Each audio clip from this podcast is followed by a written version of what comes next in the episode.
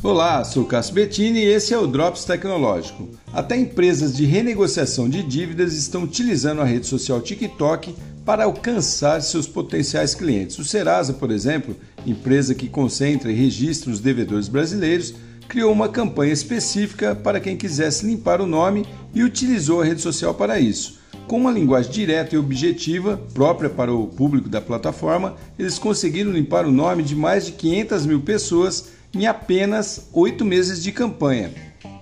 Isso mostra que a penetração da comunicação através dessa nova comunidade funciona para qualquer tipo de negócio.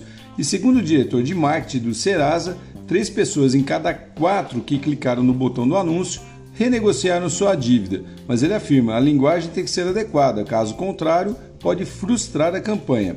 A saber, entre os assuntos mais procurados na internet, inclusive no TikTok, são, em primeiro lugar, tutoriais sobre renda extra, em segundo, temas sobre investimentos e, por fim, assuntos sobre controle de gastos. Então, fica aí a dica para quem quiser ampliar o alcance da sua comunicação. TikTok é uma nova rede que está funcionando muito bem.